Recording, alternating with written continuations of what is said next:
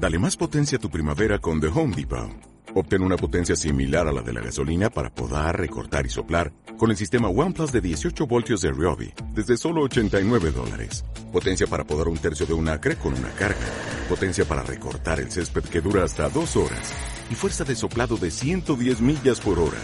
Todo con una batería intercambiable. Llévate el sistema inalámbrico OnePlus de 18 voltios de Ryobi. Solo en The Home Depot. Haces más. Logras más. Ahí ya, viajeras y viajeros de los siete reinos. Soy Maglor y hoy, en Crónicas de Poniente, vamos a conocer el origen, los personajes y las tramas de los Krakens de las Islas del Hierro. La Casa Greyjoy.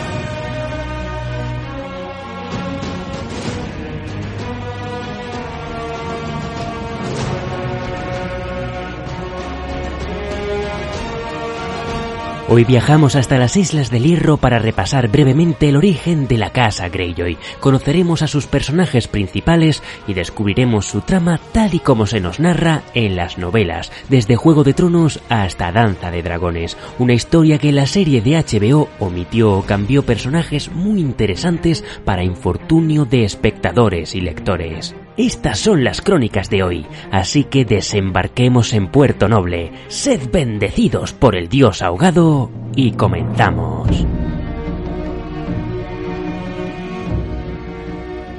La Casa Greyjoy tiene por concesión hereditaria el título de Señores Supremos de las Islas del Hierro y Lores Segadores de Pike. Su blasón es un kraken dorado sobre campo de sable y su lema Nosotros no sembramos. Es bastante común confundirlo con la frase lo que está muerto no puede morir, sino que se alza de nuevo, más duro, más fuerte. Pero ese no es el lema de los Greyjoy, sino una oración que los hijos del hierro ofrecen a su deidad ancestral, el dios ahogado. El asentamiento de los Greyjoy se encuentra en la isla de Pike, un castillo erigido sobre un cabo y que otrora parecía una espada que se adentrara en el océano, pero su batalla día y noche contra las olas lo habían convertido en tres islas altas peladas y yermas y una docena de imponentes pilares rocosos. Aquellas columnas se asemejaban al templo de algún dios marino al que las olas golpeaban y salpicaban de espuma y en su cima la fortaleza se alzaba temible, oscura, imponente. Dominada por la mole inmensa del gran torreón, las torres y dependencias exteriores se conectaban por arcos de piedra y puentes cimbreantes de madera y cuerda que danzaban sin misericordia cuando el dios de la tormenta castigaba la isla. Según aseguran los propios Greyjoy, el origen de la casa, al igual que otras casas nobles de las Islas del Hierro, se encuentra en el Rey Gris, cuya leyenda dice que acabó con Naga, la calamidad de los mares, el dragón marino cuyo imponente esqueleto aún lo podemos encontrar junto a la orilla de Viejo Wick. Dicen las historias que el rey gris reinó durante mil siete años y tras él muchas casas isleñas continuaron su legado.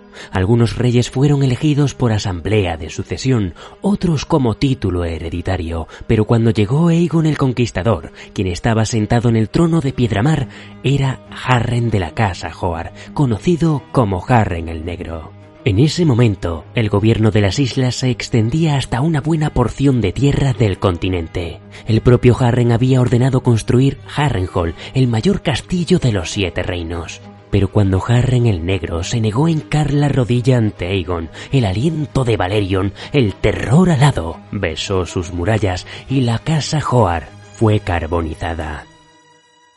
Poco después el propio Aegon voló hasta las Islas del Hierro para frenar las disputas tras la muerte de Harren, permitiendo a los isleños elegir a su señor, y el elegido fue Beacon Greyjoy, quien hincó la rodilla ante el conquistador y se alzó como Lord Segador de Pike.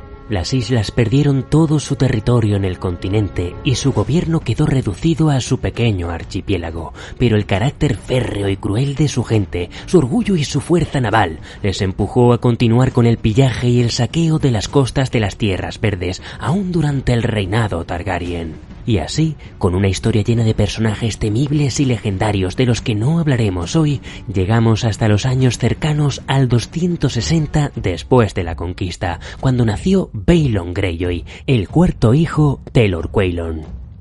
Quaylon Greyjoy había tenido tres hijos con su primera esposa, pero ninguno de ellos sobrevivió a la infancia. Con su segunda esposa, Lady Sanderly del acantilado de Sal, llegó a tener un total de cinco hijos, Baelon, Euron, Victarion, Urrigon y Aeron.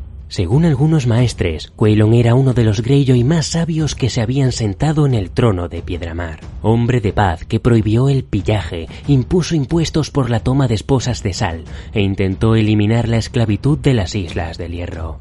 Sus dos primeras esposas eran de roca, unidos bajo la bendición del dios ahogado, pero su tercera esposa era de las tierras verdes, una Piper, y se casó con ella en un septo bajo la luz de los siete. Un gesto que simboliza claramente la intención de Quaylon de reforzar los lazos entre las islas y el resto de los siete reinos. Cuando estalló la rebelión de Robert, Quaylon aún se sentaba en el trono de Piedramar y se mantuvo neutral en el conflicto. Sus hijos, sin embargo, tenían un hambre implacable de gloria y una sed infinita de tesoros. Baelon, Euron y Victarion lo convencieron para que se uniera a la rebelión, azotando las costas del dominio, que se habían declarado leales a la corona. Saquearon barcos de poco o ningún valor, aldeas que no habían intervenido en la rebelión, y cuando llegaron a la desembocadura del Mander, las Islas Escudo presentaron batalla, con el resultado de grandes pérdidas en ambos bandos y la muerte de Lord Quaylon, que nunca había querido aquella guerra. Tras su muerte, Baelon puso popa hacia las islas, presto a reclamar el trono de Piedramar. A su llegada, Baelon se enteró de que su hermano Urrigon había muerto, y poco después lo hizo Lady Piper, la tercera esposa de su padre. Su medio hermano Robin, un chico retrasado y enfermizo, también murió, y solo quedaron Baelon, Euron, Victarion y Aeron. Sabemos que antes de la rebelión de Robert, Balon ya se había casado con Lady Alanis Harlow y con ella había tenido un total de cuatro hijos, Roderick Mayron, Asha, que en la serie recibe el nombre de Yara, y el pequeño Theon. Como nuevo señor supremo de las islas, Balon derogó casi todas las leyes de su padre en un intento por recuperar las viejas costumbres y durante cinco años de reinado Baratheon empezó a construir la nueva flota del hierro, la armada que lo convertiría en rey. En lo que respecta a sus hermanos, Euron era astuto, manipulador y de naturaleza impredecible, terrible ya desde niño y probablemente el villano más perturbado de toda la saga. Se cubría el ojo izquierdo con un parche de cuero negro, mientras el derecho era azul como el cielo de verano. Y en algún momento todos empezaron a llamarlo Ojo de Cuervo.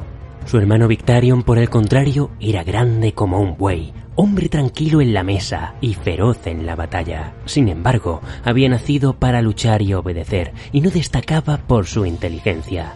En cuanto a Aeron, hoy no podemos desvelar los detalles horribles de su infancia, pues eso nos llevaría a las páginas de Vientos de invierno. Pero sí podemos decir que en su juventud sus pasiones eran el vino, la música, las bromas y los banquetes. Una forma de vida que Baylon desaprobaba. Con la flota del hierro fondeada en Pike y lista para partir, Balon se proclamó rey de las Islas del Hierro ante los huesos de Naga, jurando que recuperaría la libertad para los hombres del hierro. Y así dio comienzo la rebelión de los Greyjoy, cuyas crónicas tenéis disponibles para disfrutar al detalle y hoy solo resumiremos en unas líneas. En un plan ideado por Euron Ojo de Cuervo, la flota Greyjoy atacó con éxito Lannisport, destrozando la flota de Lord Tywin. El mar será mi foso y hay de quienes se atrevan a cruzarlo, había dicho Balon Greyjoy inflado de gloria. Pero poco le duró la victoria, pues después de Lannisport perdió a su hijo Roderick en el asalto de la fortaleza de Baramar, en las tierras de los ríos, y más tarde la flota real, al mando de Stannis Baratheon, derrotó a la flota del hierro en el estrecho de Isla Bella. El foso de Baylon era ahora pasto de los peces y Robert Baratheon viajó en persona hasta las islas para pagar la rebelión. Una rebelión que concluyó en el asalto de la fortaleza de Pike y Baylon no tuvo más remedio que hincar la rodilla ante el rey Robert Baratheon, el primero de su nombre. Además de a su hijo Roderick, la rebelión se había cobrado también la vida de Mayron, y para garantizar que Baylon no volvía a alzarse contra el trono de hierro, Theon de 10 años de edad partió junto a Loredar Stark como pupilo de Invernalia. La pérdida de sus dos hijos y la partida de Theon al norte supuso un duro golpe para su madre, Alanis, que años después terminaría volviendo a Diez Torres en la isla de Harlow. Durante los años que se sucedieron, Balon centró sus esperanzas de sucesión en su hija Asha, que había crecido fuerte, independiente e indómita, y se había ganado el respeto de los hijos del hierro navegando con ellos, viviendo con ellos y capitaneando su propio barco. Mientras tanto, Aeron, el hermano pequeño de Balon, había abandonado el vino, la lujuria y las tabernas. Años después de la rebelión, sufrió un naufragio y el mar lo escupió en la orilla.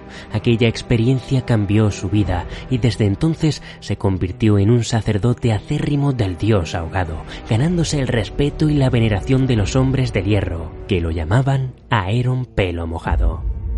En cuanto a Victarion, sabemos que en algún momento tomó a una mujer como esposa de Sal. Las esposas de Sal son mujeres tomadas por los hombres del hierro como botín de los aqueos, mientras que las esposas de Roca son aquellas que son legítimas y originarias de las islas. Desconocemos el nombre de la pobre desdichada, pero poco antes del 298 después de la conquista, la esposa de Sal de Victarion mantuvo relaciones con Euron y quedó embarazada. Euron asegura que ella vino a él voluntariamente, pero conociendo el carácter de ojo de cuervo, bien pudo haber sido una violación. Sea como fuere, cuando Victarion se enteró de lo ocurrido, mató a golpes a la mujer pues toda la isla se habría reído de él, y de buena gana hubiera matado a Euron si Balon no le hubiera dicho que no toleraría el fratricidio, pues quien mata a los de su propia sangre quedan malditos para siempre. Aún así, Balon desterró a Euron de las islas y le dijo que no volviera a aparecer por allí. Y así, en este punto llegamos a los sucesos que tienen lugar en Juego de Tronos, cuando Theon Greyjoy parte con Robb Stark al sur en la Guerra de los Cinco Reyes. Theon se había criado durante diez años con las mismas comodidades que los Stark, aunque nunca se sintió como uno de ellos. En Robb encontró un aprecio similar al de un hermano pequeño y lo siguió a la batalla de manera leal. Casi llegó a cruzar espadas con el Matarreyes en la batalla del bosque susurrante y en Aguas Dulces estuvo presente cuando Robb Stark fue proclamado rey en el norte. Pensando que podía depositar su confianza en Theon, Rob lo envió a Baramar para que tomara un barco en dirección a Pike. La idea era que hablara con su padre para forjar una alianza y aplastar a los Lannister en sus propias tierras. Mientras los lobos atacasen a las mermadas fuerzas de los leones desde el este, los Krakens azotarían las costas por el oeste y Lannisport caería indefensa cuando el mar inundase sus murallas. Sin embargo, Theon había pasado más de la mitad de su vida bajo el techo de los Stark y cuando llegó a Puerto Noble lo hizo como un desconocido. Su tío Aeron lo tomaba por débil, su hermana Asha por un arrogante y su padre por un Stark. Lo cierto es que Theon tenía una arrogancia principesca y ver que su hermana Asha tenía el favor de su padre para que fuera su heredera hirió su orgullo sobremanera. Balon consideraba que su hijo había sido domesticado por los norteños e incluso llegó a rezarle al dios ahogado para que se lo llevase y no se interpusiera en el camino de Asha. El Kraken además no tenía intención de aliarse con el joven lobo, sino hacerse con el norte, cuyas tierras estaban vacías, indefensas y listas para ser saqueadas. Por ello, envió a Zion y a Aeron Pelo Mojado a dar el primer golpe. Con ocho barcoluengos hostigarían la costa pedregosa, mientras Asha, al mando de 30 naves, partiría hacia Punta Dragón Marino para tomar Bosque Espeso, la fortaleza de los Glover. Victarion, Lord Comandante de la Flota del Hierro, tenía que dirigir sus barcos hasta Lanza de Sal, la desembocadura del río Fiebre, y allí ascendería su curso hasta llegar a Foso Kailin.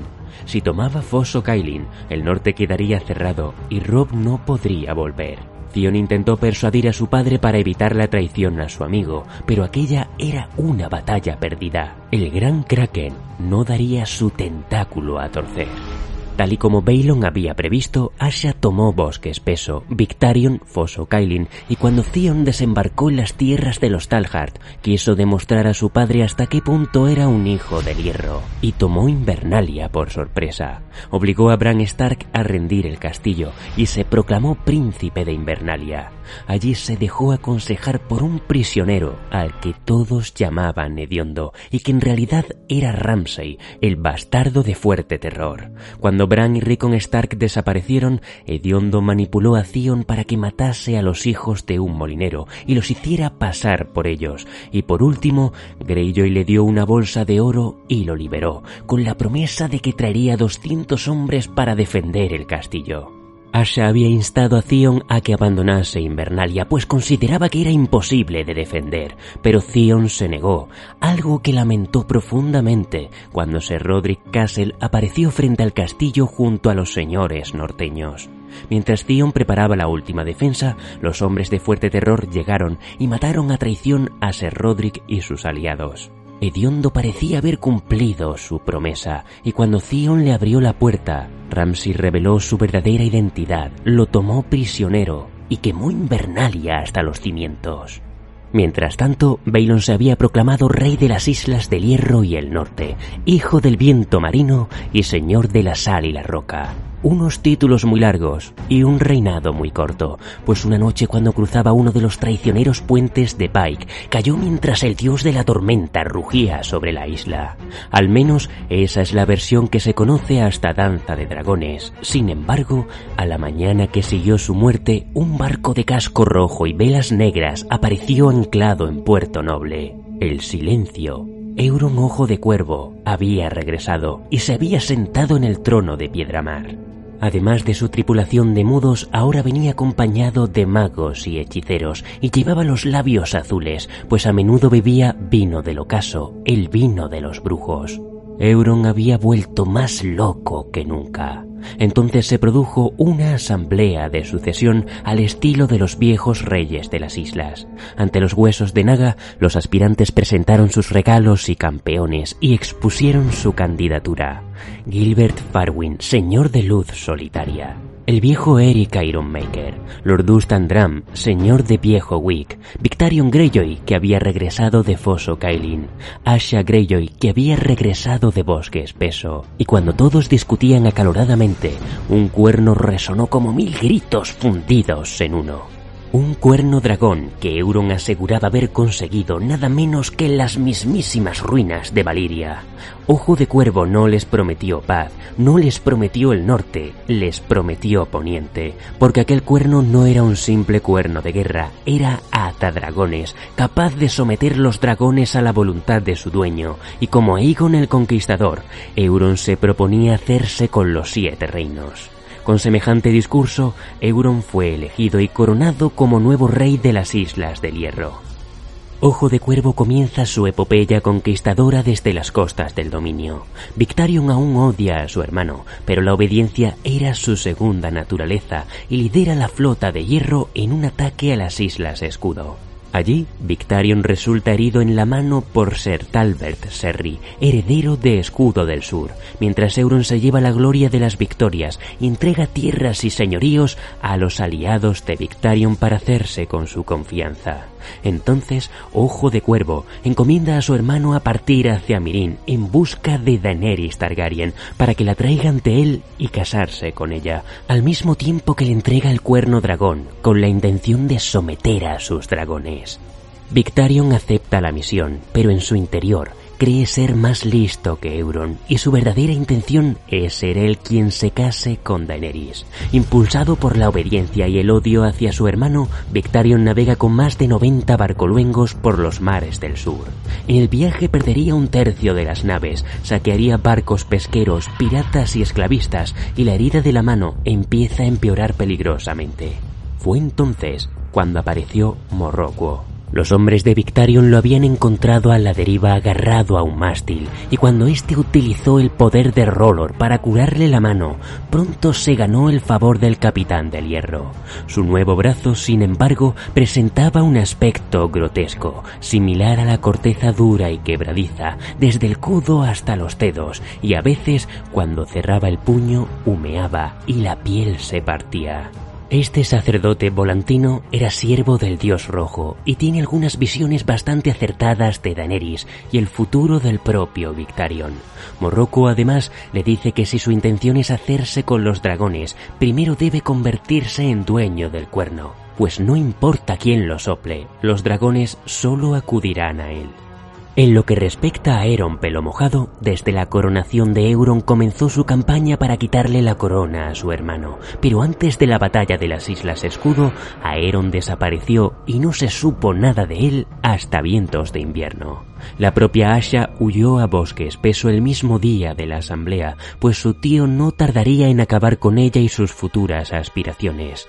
Para evitar que consiga aliados a través de un matrimonio, Euron la casa con el viejo Eric Ironmaker, aunque ella no está presente.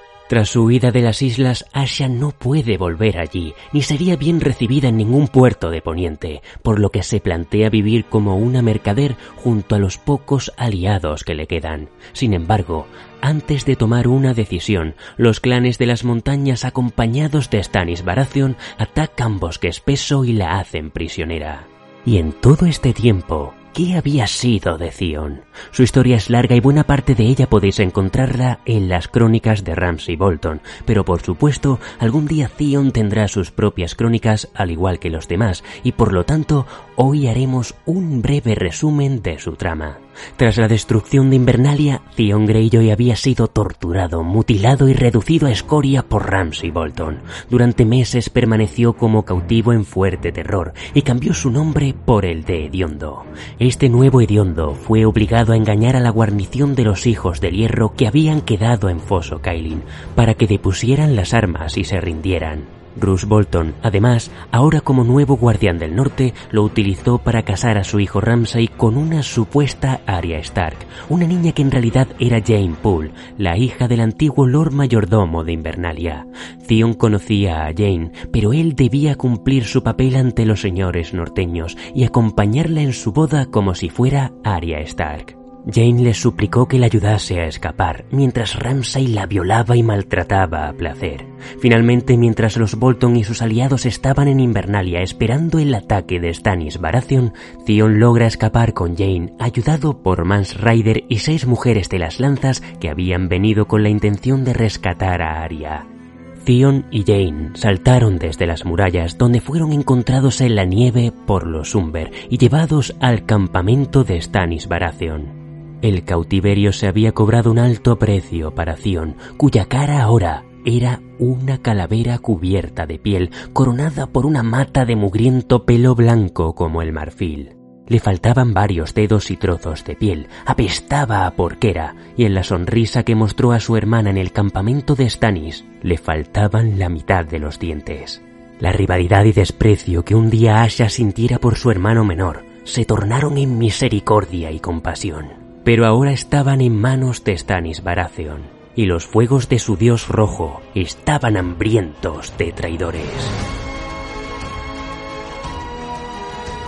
Y aquí concluye el repaso de las tramas de los Greyjoy hasta la novela Danza de Dragones. Por supuesto ya sabéis que hay varios capítulos de Vientos de Invierno publicados y precisamente sobre los Greyjoy hay muchísima información interesante. Como siempre dejaré los enlaces de los capítulos en la descripción.